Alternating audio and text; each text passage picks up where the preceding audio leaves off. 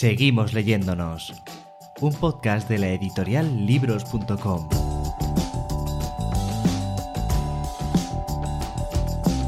Xavier San Martín, muy buenas, ¿qué tal estás? Hola Guillermo, encantado de saludarte y de compartir un rato alrededor del mundo de los libros y del baloncesto, que es lo que nos une aquí en este puente, en libros.com. Pues sí, estábamos hablando antes de empezar a grabar de, cuando se acerca el año, la de cosas que recapitulamos y este año como que toca recapitular mucho más que nunca, ¿no? Y como de palparse el cuerpo para ver que estamos todos bien y que podemos seguir avanzando. ¿Cómo llevas tú el final de este 2020? Pues tratando de, agarrarnos al cariño de los amigos, de las amistades, de los proyectos, de los sueños, del trabajo y sufriendo como todo, supongo, de sub y baja, este vaivén de ánimo, desánimo y, bueno, como decía, charlaba hace poco con, una amiga de Madrid y decía que, bueno, lo que toca es eh, resistir y pensar en la celebración de cuando hayamos superado esto. Lo que sucede es que, claro, habrá personas que no estarán para, para celebrarlo y, y bueno, eso es, eh, triste, durísimo y creo que es época de, sobre todo mucho de, si no abrazos físicos que no podemos, sí de, supongo que nos sucede a todos, de muchas más llamadas que mails, mucho más necesidad de escucharnos, eh, sea con videollamada y, y de no dejar aquello de te llamo la semana próxima, no, llamar y que te llamen y, bueno, sentir un poco el calor en la medida de, de lo posible para entre todos, pues eh, remar y la esperanza de la vacuna ya es algo positivo. Y desde luego 2020, cuanto más lejos, mejor para todos. Hmm. Fíjate que yo creo que este final de año al menos nos está regalando el atisbo de que la cosa se puede más o menos ir encauzando con lo que decías de la vacuna y demás, pero bueno, también como decías antes, aquí nos une mucho el baloncesto, ¿no? El deporte, que es lo que a ti y a mí nos ha cruzado en el camino, también ha sido el deporte una, una, una, pata de apoyo importante para mucha gente, ¿no? Poder volver a ver deporte, poder sentir que al menos una parte de la realidad podía retomarse. Imagino que, ha sido algo muy positivo, imagino que para ti, porque te gusta mucho verlo y porque lo disfrutas, pero también a nivel social el deporte está jugando su carta, ¿no? A la hora de, ayudarnos con toda esta situación. Sí, está jugando su carta. Eh, mi hermana Verónica, que es psicóloga, una de las cosas que, que cree que se podían y se deben hacer mejor en estos casos a nivel público, privado, entre todos, es que las ventanas de ocio y de entretenernos, distraernos, pues sean un poco mejor organizadas y, más eh, cuidadas, ¿no? Porque todos necesitamos el ocio en nuestra vida, más allá del cariño de con quienes vivimos, de las relaciones sociales, que somos seres sociales y, y de trabajar y pelear en nuestros ámbitos laborales y diversos, ¿no? Aparte de la salud, y, bueno, pues igual que leer un libro te entretiene o ver una serie, o ir al cine o ir al teatro, siempre con las medidas que requieren las salidas y las cautelas propias de, esta época, está claro que distraerse pues eh, forma parte de alimentar un poco el alma, el ánimo y, en ese sentido pues eh, que, hayan, que estén en marcha los torneos de, deportivos a quienes amamos el deporte, todos los deportes, en este caso estamos hablando de baloncesto con motivo de esta segunda edición, como bien indicas, de, del libro Aquellos maravillosos aros, pues es una buena noticia que nos ayuda a compartir, es un placer y una ilusión tremenda, pues que cuando ha vuelto la Liga CB, pues eh, no sé, por pensar en una tertulia, los compañeros del Sexto Hombre, una tertulia mm. semanal que, que hace Miguel Esteban, coordina desde Valencia y que tiene su eco en, en, una docena de emisoras de la zona del Levante, por citar un ejemplo, pues a todos nos ha hecho una ilusión tremenda reencontrarnos por, la radio en dicho podcast todos los lunes. Bueno, los podcasts se escuchan, ¿no? Grabamos como si fuera un directo los lunes y, y ahí coincido contigo, es, es, una buena noticia, ¿no? Y ver esa pequeña dinámica que regresa, no del todo, ¿no? Saludar a, no sé, me acuerdo también de Daniel Sánchez Arguindey, compañero de Araba Sport de Radio Gorbea en Vitoria, donde también charlamos los miércoles sobre baloncesto, pues ya no solo la charla, sino que hablas de otras cosas y parece que reencuentras un poco, compartes, pues eh, incluso los desánimos, los insabores, también las ilusiones, y entre todos intentamos retroalimentarnos ¿no? y, ver un partido, aunque sea a veces por televisión o comentarlo en la radio, o quienes nos dedicamos al periodismo profesional, pues poder hacer una cobertura de un evento con las limitaciones lógicas, pues eh, anima, es cierto que, que, anima y permite pues izar un poco la bandera de la sonrisa. No digo que la sonrisa sea plena, pero bueno, es gasolina. Hmm. en, aquellos maravillosos aros que hoy también estamos aquí para celebrar eh, la segunda edición del libro. Luego me cuentas eh, qué hemos podido hacer ahí para, para poder tener esta segunda edición, pero en tu libro hay, hay, decenas de reportajes de grandes protagonistas de la historia del baloncesto, de, esos 80 y esos 90, de, esa, de ese, casi te diría que de ese mito del baloncesto que ya tenemos todos en el imaginario colectivo, pero si hoy tuvieras que hacer un reportaje de un protagonista del baloncesto en este 2020 tan particular, ¿de qué escribirías? ¿De quién escribirías? Sería muy complicado personificarlo en, una, persona. Eso sería muy, muy complicado. Eh, la verdad, me pones en un brete tremendo porque resultaría injusto citar una, persona. Seguramente pensaría en algún deportista, él o ella, de un ámbito más cercano, no de Estados Unidos. Y, a lo mejor pensaría pues, en algún deportista que ha formado parte del grupo de, de, personas que han impulsado mucho este proyecto, no solo a nivel de mecenas, sino a veces a nivel de, ánimo. Entonces me cuesta mucho pensar, creo que sería muy injusto. Por un lado, me apetecería a lo mejor reivindicar a una, a una mujer por aquello de que, eh, bueno, durante eh, la convivencia que tengo con el baloncesto, tuve ocasión de, ayudar a Rafa Ruiz como entrenador de, chicos y chicas en, en los 90 y, bueno, siempre me ha gustado el baloncesto desde los dos puntos de vista. He visto siempre partidos de masculinos y femeninos con relativa eh, cotidianidad, algo que hoy parece casi noticia, ¿no? Y por ahí hay mucho que reivindicar. Pero creo que una o dos personas sería un poco injusto. Y, bueno, quizá buscaríamos, pues como refleja el libro, alguna historia de que no esté tan manida, no tan traída. Me acuerdo por citar algunos nombres y no sé, no esquivar la, la, pregunta que haces, Guillermo. Pues, eh, pues eh, por ejemplo, está el caso de Chichi Creos, que es un jugador eh, que estuvo casi toda su vida en un club pequeñito, en Manresa, llegaron a ganar una liga, un, un jugador que luego retirado se convirtió en un gran analista televisivo en televisión española, donde Además, innovó en una época, empezaba la informática, era unos 10 años a desarrollarse con infografías para televisión y le hizo una gran labor. Y a veces cuando la informática fallaba, era capaz de sacar un cuaderno y hacer unos gráficos que la cámara le tomaba y era muy didáctico, también fue directivo. Pero bueno, como él hay, hay, hay muchísimas eh, personas. Eh, estoy acordando por hablar de mujeres, el caso Amaya Valdemoro, que también es una jugadora muy destacada, que saltó a la NBA femenina y también se ha reconvertido en comentarista televisiva, aunque creo que tiene margen de mejoría con todo el cariño que, que, se, lo, que se lo digo, porque es cierto que también es una profesión la comunicación que requiere su tiempo y ganar tablas.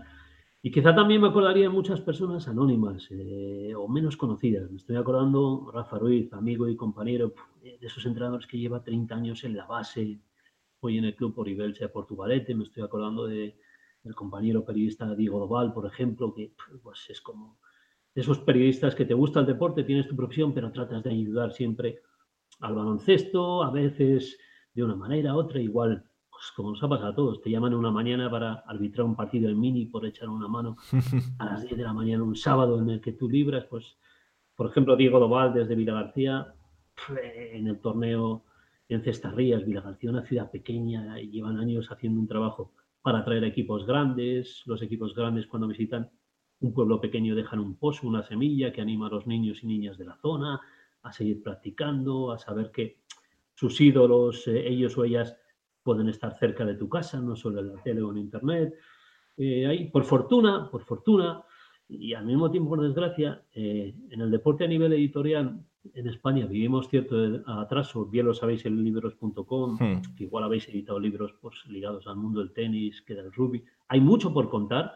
Es la noticia positiva de que se empieza a contar, la negativa es que, que, llegamos tarde. Hay millones de aventuras, algunas recientes de este siglo XXI, casos muy, muy particulares. Por ejemplo, yo que sé, en Estados Unidos, Steve Nash, un jugador mítico de los 90, siglo XXI que se reconvierte luego en entrenador, que es empresario e igual es dueño del Mallorca de fútbol, que es entrenador ahora de la NBA. O sea, contar hay muchas cosas que contar y lo que conviene a veces es contarlas con cierto cuidado, aciertes o no, por lo menos poner mucho mimo. Y yo creo que en el deporte también a veces, a la hora de contarlo, nos pasamos de, show. A mí me gusta el show, pero creo que a veces también mola combinar eh, el show con entretenimiento, curiosidades con, con rigor y tratar de seguir la escuela de que si uno habla de música o de libros, pues eh, compras un libro o sigues una serie, un programa de televisión o ves una web, eh, das por hecho que se va a cuidar lo que se habla un poco, la dicción, el lenguaje. Y en el deporte a veces eso nos lo hemos saltado. Y, bueno, y, algunos creemos que conviene cuidar todo eso y seguir la escuela de, pues yo que sé, Eduardo Rodríguez Álvarez, eh, en paz descanse, mi paisano de Bilbao, o Enrique González. Hablar del deporte, pero sonriendo sí, pero también cuidando y yendo más allá del, del eh, pues ha metido un gol por cojones, por sus huevos. ya, te entiendo. No, evitar un poco el machirulismo. y, y, bueno, hay mucho por contar y, y eso está bien. Y sobre todo que hay mucha gente que ayuda a que lo contemos, quienes estamos años dedicándonos a esto, como es vuestro caso, desde la editorial, y más desde el punto de vista de este proyecto, ¿no? no sé las veces que un libro ha contado con más de 200 mecenas, un libro dedicado al deporte en España. Claro, eso, eso te iba a decir, porque yo creo que tu libro es un buen ejemplo de que ese hambre existe, ¿no? De que más allá de que yo creo que en esto hay una combinación un poco de, de, factores, ¿no? Por un lado es necesario ese factor show, a lo mejor que decías, porque es un producto que hay que vender, ¿no? Pero por otro lado yo sí detecto que en el deporte, y de nuevo tu libro es un claro ejemplo, hay demanda de otra forma de contar las cosas, ¿no? Y a lo mejor tiene que ver con, esta, con estas ganas también de contar las cosas con cierto reposo. Yo creo que tu libro tiene la ventaja que da también la perspectiva del tiempo, ¿no? Tú eres alguien que habla desde la experiencia, de cosas que ha conocido. Hablamos de, relatos y de historias que tienen 20, que tienen 30 años, ¿no? Y que aún así siguen siendo poderosas porque fueron muy importantes y volver a ellas tiene un valor, un valor tremendo, ¿no? Pero no sé a ti, para ti qué ha supuesto volver a estas historias que, que ya peinan canas, ¿no? Por decirlo así, volver a recordar cosas de las que han pasado eso, dos, tres décadas, vistas desde los ojos de hoy. ¿Qué has aprendido escribiendo este libro, haciendo este libro? He aprendido que personas de hoy están más interesadas en lo de ayer de lo que a veces eh, creemos. He aprendido aquello que decía la bola de cristal, de que solo no puedes y con amigos es sí. he aprendido que hay muchas personas volcadas en el deporte que apoyan. He aprendido que el baloncesto, como otras disciplinas, no es el fútbol y a lo mejor por eso tiene un punto de unión superior, he aprendido que el baloncesto, quizá a diferencia de otros deportes, tiene más puentes culturales con la música, la televisión, las series, la vestimenta, las zapatillas. he aprendido que, eh, que hablas del el libro tuyo, Xavi, y en realidad es el libro nuestro. He aprendido que el trabajo que se hace desde una editorial como libros.com. He aprendido que seleccionar las fotos puede llevarte horas, días pero que luego hay lectores que te pueden mandar un tweet valorándolo mucho. Eh, también aprendes en procesos como este que, que, bueno, que es muy transgeneracional, que conviene también a veces hacer sacrificios. En el libro, como tú bien dices, en aquellos maravillosos cerros, hay muchos protagonistas, ellos y ellas, de la ACB, de la NBA, de, ejemplo, hablamos de mujeres, igual está Maya Valdemoro de, Blanca Ares, que Cheryl Miller, que es una jugadora norteamericana, que capaz de superar los 100 puntos, e igual se podían haber metido más casos de mujeres, eh, pero por ejemplo, eh, a la hora de seleccionar los 63 reportajes tienes que hacer sacrificios y he aprendido que hay ámbitos complicados. Por ejemplo, informarte de baloncesto femenino es complicado, hay menos fuentes fiables documentales, eh, pero bueno, también vale la pena poner en marcha esas pequeñas reivindicaciones, porque hay quien lo valora. Hay muy pocos libros de baloncesto editados en España, entre cuyos capítulos ocupen el mismo espacio, como aquí, Amaya Valdemoro, que Larry Bird, que Miguel Juane, que Manel Sánchez, que Magic Johnson, que Epi, que Alberto Herreros, que Norris. He aprendido que hacer un libro como este supone pues descartes a veces dolorosos. Optamos por incluir capítulos de jugadores más cercanos al siglo XXI para que no todos fueran protagonistas de los años 80 y 90, para que el target de edad también sea diferente y, y una persona de 20, 25, 30 pueda saber cosas del ayer, pero vea también pues, eh, capítulos dedicados a Shaquille O'Neal o a Steve Nash, que son jugadores que han tenido trayectoria hasta hace escasos 10 años y que siguen presentes en la NBA. aprendes también de que has metido la pata en algunos aspectos. Esta segunda edición de Visada pues tiene, salva algunos deslices que son dolorosos, pero que también de quienes lo sufren, pues aporta la complicidad de decir, quédate con la parte positiva de haber sacado adelante un proyecto, que, que, nació en el 2017 en el Correo Gallego como una sección semanal, que de repente se colocaba entre lo más visto en la web por encima del fútbol, que empezó ahora a moverse dichos reportajes en WhatsApp, en redes, muchísimo, y de repente Ramón Rivas, jugador del Vasconia, jugador del Barcelona, lo posteaba en su perfil de Facebook y tenía 150 comentarios, que te mandaba un vídeo desde Florida, que la bola que hacía de entusiasmo y de pasión, que, Miguel Ángel Fornés, primer fotoreportero español en la NBA, pues sin conocernos personalmente, pues eh, cedió unas fotos para el proyecto, porque después de enviarle el dossier le parecía que merecía ese, ese apoyo, eh, que, que Endesa valoraba el proyecto hasta el punto de habernos cedido su sede, abriéndola para la ocasión en Málaga, para presentar aquellos maravillosos aros en, en, en, en, la sede preciosa de Endesa en Málaga con motivo de la pasada Copa del Rey. He aprendido que hay que sacrificar fines de semana, que necesitas la complicidad de tu pareja, y que cada uno de los mecenas a veces ha hecho una aportación que está basada en el interés del libro, en que le gusta el contenido y otras veces meramente en el cariño, de que te ha conocido y que valora años que llevas en el periodismo o que valora que se sigan editando libros, que, que, el hecho de tener a veces un libro pues todavía conserva esas ventajas de en la red te pierdes en mil cosas, un libro lees, relees y que vale la pena cuidar Mm, el lenguaje e incluir anécdotas, datos, y a veces que un dato te lleva toda la tarde, merece la pena. Que Miguel Ángel Forníes, ese mítico fotoreportero del Nuevo Básquet, después 20 años jefe de prensa del Juventud, un club histórico, te diga, mira Xavi, está muy bien porque he encontrado cosas que no sabía. Y dices, joder, si hemos logrado aportar algunas cosas que hmm. Miki Forníes desconocía, que es una enciclopedia, pues vale la pena tanto trabajo. Y también aprendes que metes la pata en algunos aspectos, eh, que a veces confundes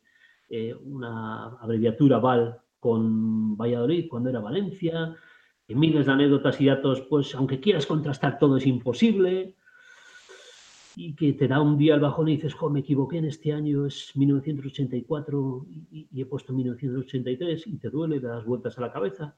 Y bueno, luego un amigo, amiga o un comprador te devuelve la sonrisa y te dice, mira, quédate con lo positivo. Eh, quizás sea el primer libro de baloncesto que ha salido adelante vía crowdfunding en España y eso es para celebrarlo porque después están llegando otros, con lo cual hemos abierto una, una puerta. Abrir camino tiene un, tiene un mérito extraordinario más allá del valor propio de la obra, ¿no? Estaba pensando mientras hablabas que a mí durante la campaña de crowdfunding también me generó esta sensación que a veces el deporte de élite tiene esta sensación inevitable de distancia ¿no? con el espectador. Creo que el fútbol es el mayor exponente de eso, ¿no? Hay una, una cosa inalcanzable ahí, ¿no? En, esos señores que están en pantalla, pero a través de la experiencia de tu página, de, tu campaña de crowdfunding, a mí me da la sensación de que el mundo del baloncesto aquí en España tiene mucho de familia, ¿no? Tiene, a ti te ha echado un cable mucha gente, tú has podido echar un cable a mucha gente también a través de este libro. Hay desde fuera me generáis cierta sensación de que hay, hay muchas ganas de cuidar este deporte, ¿no? ¿Cómo, ¿Cómo es desde dentro estar dentro de la familia del baloncesto de la que ya inevitablemente formas parte? Sí es cierto que es lo que tiene a veces eh, las cosas eh, un poco de, una menor eh, dimensión. Es una menor dimensión en cuanto a cifras de todo, pero a lo mejor el baloncesto tiene una mayor es un deporte muy ligado al mundo educativo, colegios, escuelas. Hay que recordar que Naismith, el fundador, pues eh, lo creó en la universidad pues como una alternativa educativa física para sus alumnos de la zona. Después, eh, es un deporte que, por ejemplo, hasta hace poco en España, a nivel femenino, pues era el deporte eh, que contaba con más mujeres. Prácticamente en España, de cada 10 personas federadas, pues no sé si dos eh, ahora mismo practican eh, baloncesto. Después está muy ligado, yo creo que quizá por haber nacido en Norteamérica, Canadá, Estados Unidos, se reparten el protagonismo más eh, Estados Unidos, pues ellos son los reyes del entretenimiento, del mundo audiovisual, de las series, del mundo musical. Entonces cruzan todo con todo. Tú hablas de baloncesto, nosotros incluimos en aquellos maravillosos aros un capítulito dedicado a, música por reivindicar a Marcos Cole, por ejemplo, un músico gallego, y hay jugadores como Kendall, que son músicos, jugadores de la NBA que han grabado discos de, rap, músicos aquí de hip hop como Nacho, Tote King, que han protagonizado campañas para la CB o han ayudado a los clubes, o el videojuego de, la NBA 2K tiene una importancia musical, un peso musical grande. Y, eso hace que la familia sea muy plural y, en ese sentido somos conscientes de nuestras limitaciones, pero también de nuestras fortalezas. Ese aspecto educativo es muy dado al respeto, es muy, inusual que se escuchen tacos en una cancha de baloncesto, puede suceder y que se chille al, árbitro, pero esa faceta más educativa, cultural, que a veces no tiene que ser meramente formativa, a veces puede ser una educación simplemente de el, trato, respetar a la otra persona, que te respeten a ti. No hay más que ver la rueda de prensa de unos jugadores o jugadores de baloncesto y las de unos jugadores de fútbol. Por motivos profesionales he viajado retransmitiendo partidos tanto de, fútbol eh, profesional como de baloncesto y es muy diferente el trato a todos los eh, niveles. Claro que si dices, yo soy un inversor o una inversora del IBEX 35 y quiero hacer negocio, a lo mejor piensas más en comprar un equipo de fútbol antes que un equipo de baloncesto. Pero también depende de qué quieras adquirir o con qué quieras estar vinculado, por ejemplo, a, los protagonistas, ellos y ellas de este libro, les da un plus el hecho de que los equipos de baloncesto calan, creo que de una forma más emocional, por aquello de que las dimensiones son menores. A un futbolista es más difícil que tú le pidas un autógrafo o le saludes, y a un jugador de baloncesto, como la dimensión de público y mediática es menor, es mucho más accesible. Y eso genera un pozo. Y si te firmó una camiseta y tienes una foto, pues 10 años después, eh, con Tony Kukoc o con Magic, pues el recuerdo es mayor que, porque ha habido una cercanía, incluso un diálogo. Y con un futbolista, pues es un poco más frío. No es ni mejor ni peor, que lo digo yo, que he sido socio del Atleti de Bilbao y me encanta el, fútbol y algún proyecto de libro de fútbol hay por ahí desde hace años que no acabamos de sacar adelante, por cierto. Ahí hay una, hay una manera en ti de, de, hablar de, ya no solo de tu libro, sino del deporte que denota un poco que se habla muchas veces de que cuando eres de un equipo es, ser, ser, más que un fan, ¿no? que es un sentimiento. En, tu caso y en otra gente que he tenido la fortuna de conocer del mundo del baloncesto a través de este libro, he notado eso en cada persona, ¿no? Y que hay un, hay un cariño por, por lo que decía antes, por el cuidado de lo común que es fantástico. Te iba a pedir, ya para ir terminando, que, bueno, para cualquiera que nos esté escuchando, aquellos maravillosos aros que están a venta en libros.com, que se pueden acercar a su librería más cercana para que, para que se lo traigan.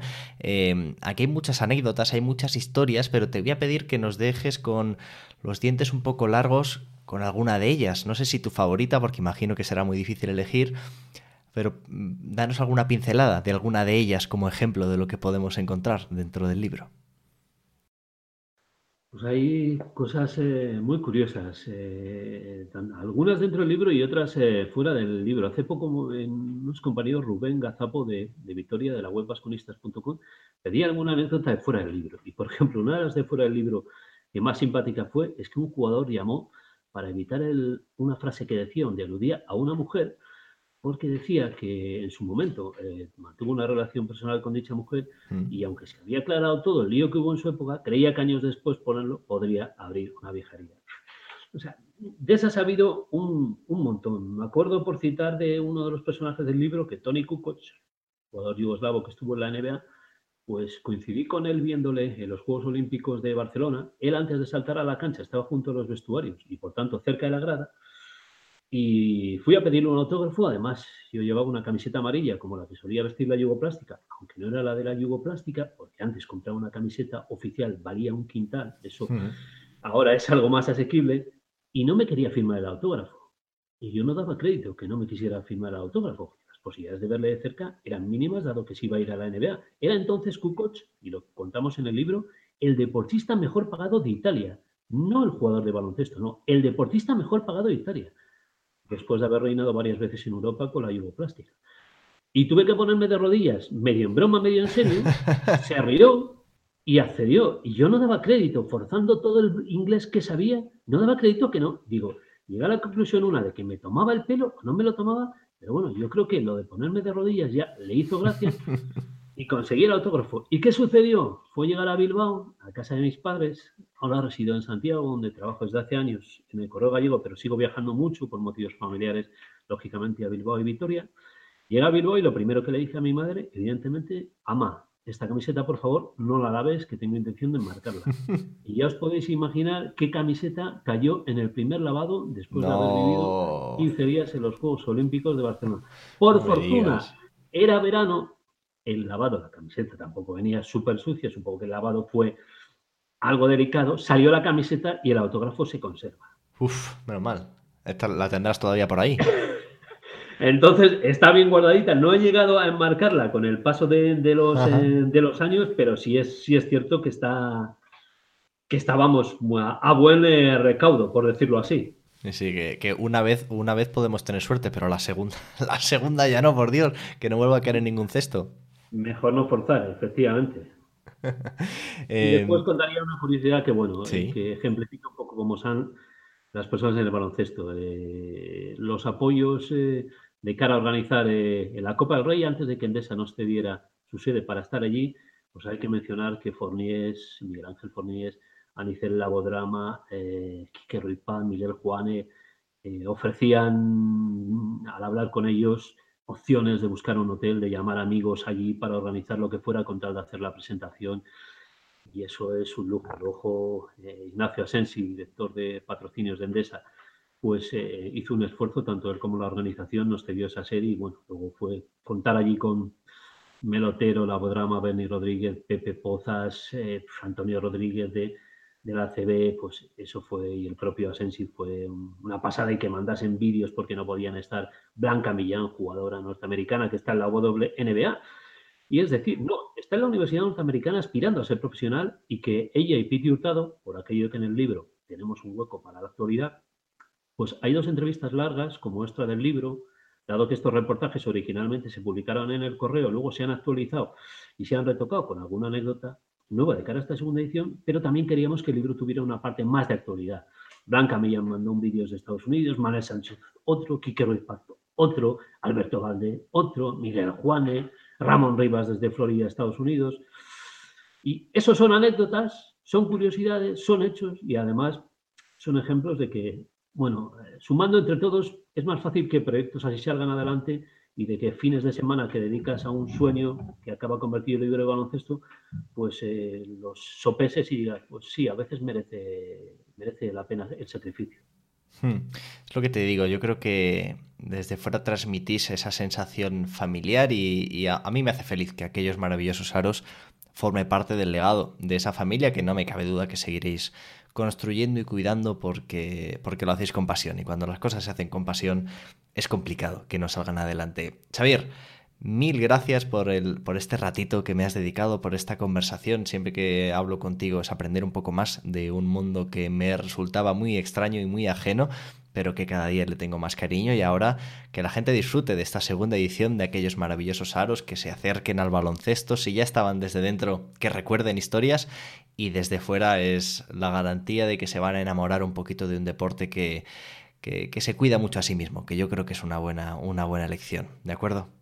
Gracias a ti, Guillermo, y a todo el equipo de, libros.com. Me estoy acordando, me viene a la cabeza Patricia Casal, el trabajo, el diseño de Juan Gordo para corregir la maquetación de Irene Escribano, a quien no conozco, tú mismo, a Roberto Pérez, Miguel, eh, César, mucha gente. Y también quisiera dar las gracias a Esteban Gómez, periodista de Televisión Española, que firma el prólogo de aquellos maravillosos aros y que pues, es un gustazo, porque al final vas aprendiendo de esos, de esos maestros. Por eso también entre los capítulos nos apetecía y me apetecía y a quienes impulsaron un poco toda esta idea, pues incluir alguno dedicado a periodistas y hay también uno dedicado al difunto Andrés Montes y a, y a Ramón. Entonces, un poco la línea de lo que tú dices, ¿no? De que es mejor eh, hablar de nuestro libro que de mi libro, igual que hablamos de baloncesto como nuestro deporte. Pues gracias por compartir este tiempo conmigo y por supuesto gracias por compartir este libro con nosotros. Un abrazo, Xavier. Un saludo, Guillermo, y a por un 2021 mejor para todos, no solo para el deporte.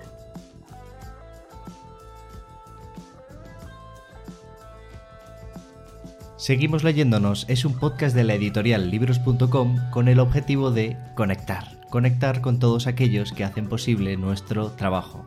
Autores que confían en nosotros para poder publicar sus obras, mecenas que las hacen posibles gracias a sus pequeñas aportaciones, librerías que son nuestras aliadas para poder hacer llegar esos títulos al público y que puedan ser leídos y en definitiva toda la cadena de valor que hace posible que podamos seguir editando libros. ¿Tienes una idea para un libro que te gustaría ver publicada? ¿Tienes una pequeña librería y te gustaría que la diésemos a conocer en este programa?